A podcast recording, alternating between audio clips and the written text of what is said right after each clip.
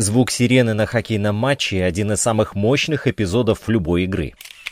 Владелец арены Чикаго обожал звук мощного гудка на своей прогулочной яхте и решил его задействовать на хоккейной площадке. Все команды хотели, чтобы их горн звучал уникально, и с каждым новым клубом нам становилось все труднее справляться с этой задачей. До 80-х во время матча было не три, а четыре обязательные сирены. Это помимо тех, что оповещают о заброшенных шайбах. А в конце подкаста вас ждет парад горнов всех команд Национальной хоккейной лиги. Будет громко и разнообразно.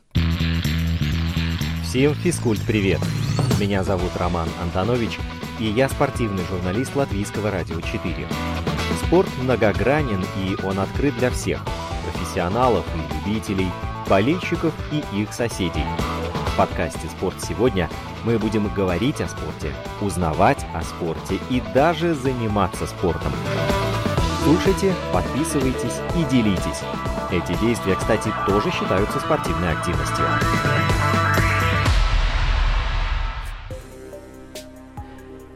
Звук сирены на хоккейном матче – один из самых мощных эпизодов любой игры. Речь, разумеется, о моменте, когда шайба залетает в ворота и вся арена взрывается. Сирена появилась в хоккее раньше, чем система фиксации заброшенных шайб. Неизвестно, кто именно это придумал, но уже в 1925 году хронометристы включали звуковые сигналы на перерыв или гол – чтобы не кричать, не рвать глотку, а централизованно оповестить всех задействованных в матче лиц о том, что время, например, истекло. А вот непосредственная фиксация заброшенных шайб началась в 1945 со специального места за воротами, которые делали определенной высоты. За происходящим на льду там следил отдельный судья, он-то и зажигал красную лампочку в случае гола. Разумеется, такая система сильно зависела от человеческого фактора, что приводило к курьезам или серьезным происшествиям. Например, защищенные от фанатов судейские кабинки появились после инцидента на домашней игре Рейнджерс в 65-м. Арбитр за воротами засчитал спорный гол Детройта, чем взбесил генерального менеджера команды из Нью-Йорка. Как вы догадываетесь, тот примчался к судейскому месту и решил подраться – После этого кабинки поставили везде. Другой случай произошел с советским судьей Анатолием Сеглиным на чемпионате мира в 70-м году. Он, вы не поверите, уснул за воротами во время матча Швеция-Германия, после чего получил отстранение от работы на несколько лет стал невыездным и вообще попал на страницы газет в качестве персонажа карикатур. Игра была скучная? Нет. Сам Сеглин рассказывал эту историю так – Отправился я на чемпионат мира в Стокгольм судить вместе с Юрием Карандиным. Нас встречают, я всех угощаю, привез в Швецию ящик водки. Как провез, это отдельная история. Так вот, водка на чемпионате мира решала все. Напоить судью, напоить директора гостиницы, напоить человека, который наш автобус будет пропускать. И вот приходит Карандин с утра пораньше и говорит, мол, у меня сегодня день рождения. Собирай, отвечаю, всех судей к полудню в мой номер. Человек восемь тогда собралось, и каждый со своим национальным спиртным напитком. Все расставили на столе, только водки было бутылок пять, не меньше. Финский судья был, так тот только стаканами пил.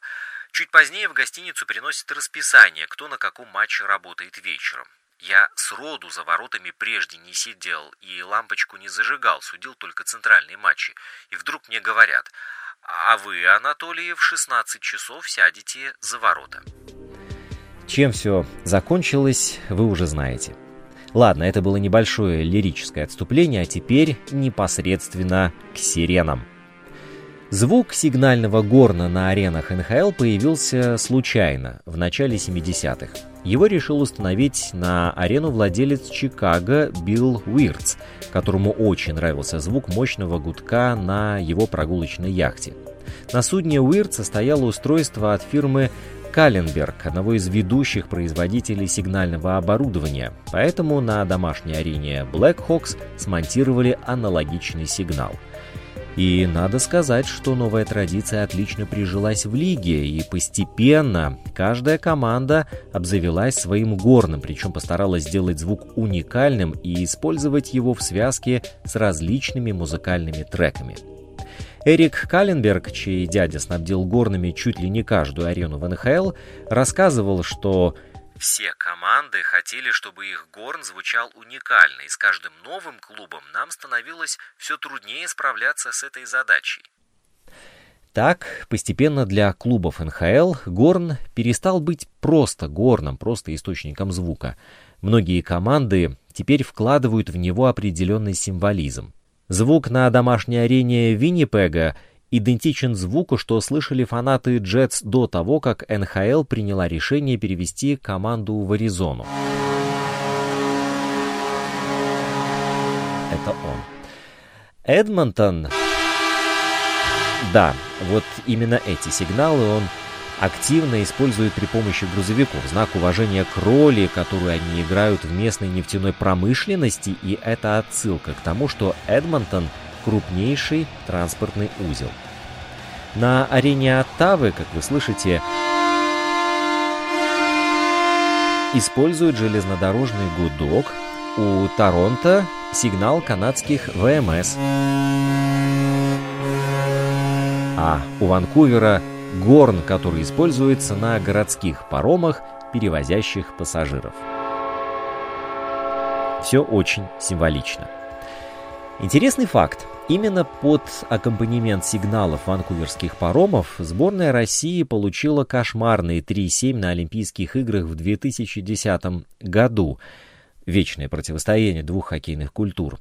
А больше остальных отличился Колорадо, клуб смонтировал сигнальное устройство, которое используется на американских авианосцах. В открытом море этот звук слышно в радиусе почти 15 километров.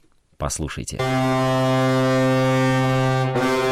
Кто-то, кстати, может сказать, что самая крутая фишка у Далласа — Дело в том, что в зависимости от того, какой гол Dallas Stars забивают, столько раз эта сирена и звучит. Например, если гол третий, то сначала дается два коротких сигнала и третий длинный.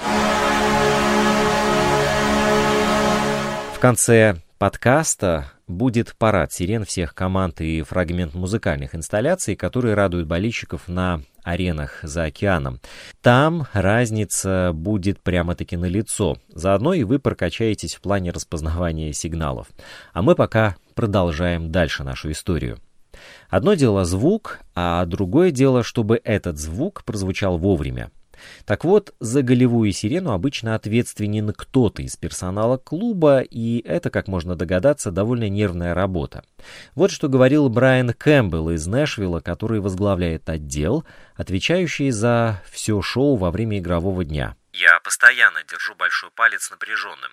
Вы действительно должны быть очень внимательны, ведь никогда не знаешь, что произойдет на площадке. Но одна из моих обязанностей – включить голевую сирену. Это действует на нервы. Каждый раз, когда наши игроки заходят в зону атаки, я сразу держу палец на кнопке, и иногда он даже немного чешется. Обычно я жму только один раз, но однажды Роман Йоси забросил две шайбы меньше, чем за минуту, так что его второй гол я отпраздновал двойной сиреной. Помимо песен, которые включают вместе с голевой сиреной, есть более классные и изысканные фишки. Например, на домашней арене Коламбуса стреляют из пушки. Такой старой э, пушки, которая использовалась в XVIII веке. Так вот, парни, которые отвечают за нее, тоже устраивают шоу. А вот так сотрудник арены Коламбуса Кайл Арнотт, название его должности можно перевести как «канонир», взорвал сети и попал в эфир крупнейших каналов год назад. Пушка выстрелила, Арнольд настолько натурально свалился, что это могло показаться непостановочным событием. Но, как выяснилось... «Я привык к подобным падениям во время выступлений», рассказывал Арнольд, который играл в школьном театре и выступал в университетском оркестре. Так вот откуда растут ноги у этой истории. Кто-то даже пошутил, что мое падение заслужило высшую оценку за артистизм. Я просто помнил главное правило хорошего падения – приземлиться нужно на пятую точку. Когда я посмотрел видео, то подумал, вау, я действительно неплохо свалился.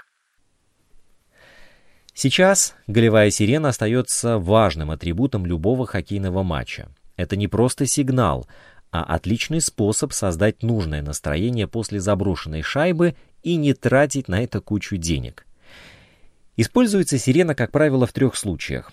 До игры сирена предупреждает команды о необходимости завершить предматчевую разминку. По ходу матча она оповещает о попадании шайбы в створ ворот, и все это под звуки музыки и ликования болельщиков. И, наконец, сирена оповещает об окончании игрового периода и матча в целом. По своему механизму сирена представляет собой акустический излучатель, действие которого основано на перекрывании потока газа или жидкости. Как правило, частотный диапазон сирен колеблется в районе от 200 Гц до 100 кГц. На хоккейных площадках используются сирены динамического, то есть вращающегося типа. Имеющая многолетние традиции, сирена стала во многом культовым предметом в хоккее – Поэтому не случайно появление расхожего выражения «биться до финальной сирены». Как мы уже слышали, в Национальной хоккейной лиге каждая команда имеет свой уникальный звук. Истинные фанаты хоккея, постоянно держащие руку на пульсе любимой игры, способны на слух по первым ее звукам определить, на какой арене происходит действо. Схожую традицию из-за океана переняли в свое время и клубы КХЛ. На различных сайтах даже проводятся неофициальные конкурсы, в которых болельщики определяют как наиболее привлекательный звук сирены, так и самый неприятный для человеческого уха. Тем временем болельщикам во время соревнований запрещается проносить на арену воздушные сирены и свистки. А еще Сирена, которая обозначает гол, и сирена, оповещающая об окончании игрового времени, отличаются друг от друга. Но все же случается так, что они практически совпадают, и в связи с этим судьям приходится уже смотреть видеоповтор, чтобы определить, пересекла ли шайба линию ворот до остановки времени или после, особенно когда речь идет о десятых долях секунды. Так, пару лет назад в НХЛ в матче Феникса и Детройта произошел любопытный случай. Голкипер Койотов Майк Смит ухитрился забросить шайбу за одну сотую секунды до финальной сирены и стал первым за 12 лет вратарем, забившим гол в официальном матче команд НХЛ. До 80-х годов во время матча было не 3, а 4 обязательные сирены. Дело в том, что когда хоккейные матчи практиковались на открытых площадках, в середине третьего периода происходила обязательная смена ворот, о которой и извещала еще одна сирена.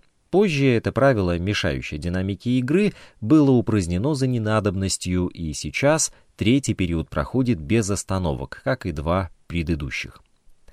Изначально до появления сирены о взятии ворот сигнализировали красные фонари, установленные за воротами. В последующем их начали использовать как э, отдельно, так и вместе с сиренами. В настоящее время в некоторых матчах по-прежнему используются оба атрибута, однако фонари в настоящее время уже не обязательны. Их прекрасно заменяет световое шоу, которое предлагает большинство современно оснащенных арен. Тут главное, чтобы звуковое оповещение срабатывало одновременно с фиксацией гола.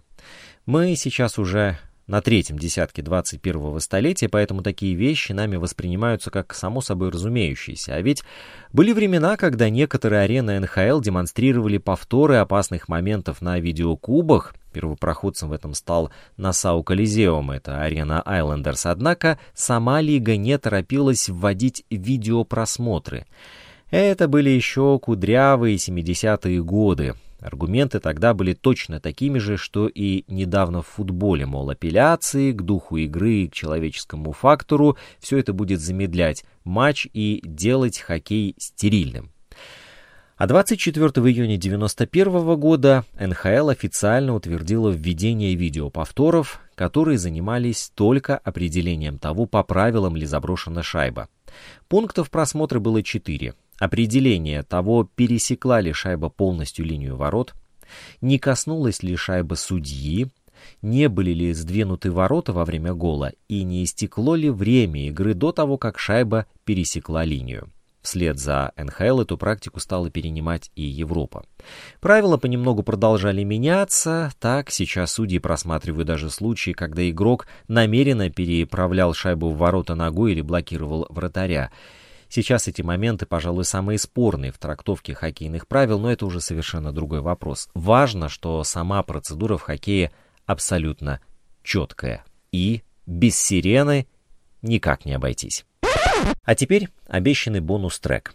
Громкость желательно сейчас вам сделать поменьше, я же со своей стороны постараюсь сделать так, чтобы для вас все прозвучало как можно комфортнее, ведь все это будет сопровождаться ликованием трибун и а, дополнительной музыкальной композицией. Но я предупреждаю, что все подряд пропустить через себя будет ой как непросто, поэтому как только возникнет желание остановиться сразу, ставьте все на паузу, передохните, а потом можете продолжать слушать дальше. С таким обильным концентрированием пароходов, грузовиков, локомотивов и даже быков не каждый день нам приходится сталкиваться в жизни. Итак, начинаем.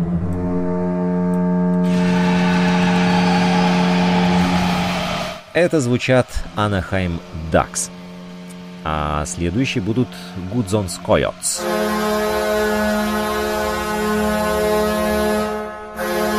Бостон Брюинс.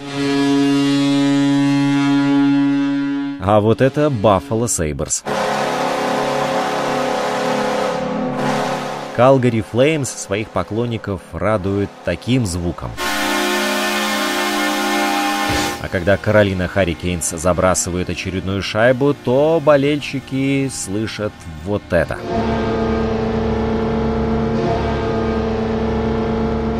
Чикаго Blackhawks. А это Колорадо Avalanche. Коламбус Blue Jackets.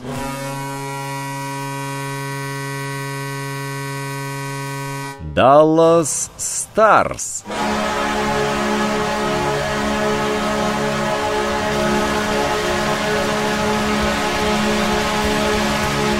Это Детройт Red Wings. Немного канадской неповторимости от Эдмонтон Oilers. Флорида Panthers. Если вы болеете за Лос-Анджелес Kings, тогда этот звук вам прекрасно знаком. Миннесота Wild.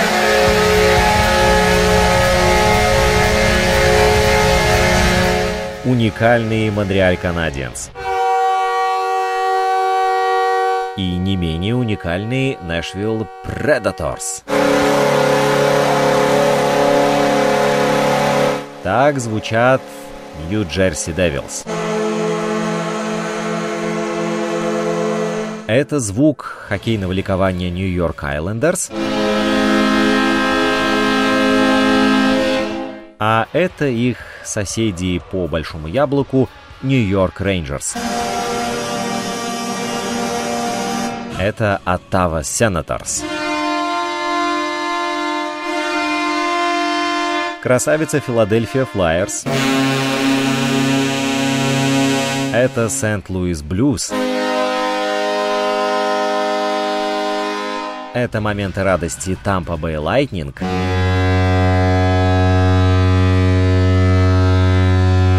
Торонто Maple Leafs, Ванкувер Canucks.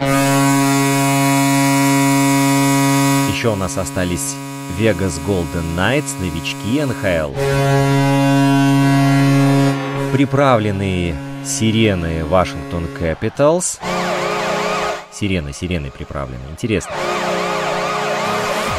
И Виннипег Jets. Если вы прослушали все до конца, то вы настоящий фанат НХЛ, и я восхищаюсь вами и благодарю за то, что в этом подкасте были вместе со мной. Инстаграм подкаста «Спорт сегодня» at lr4sport. домашняя страница радиоканала lr4.lv, страница в Фейсбуке «Латвийское радио 4». Слушайте, подписывайтесь и делитесь. Мы с вами скоро встретимся вновь.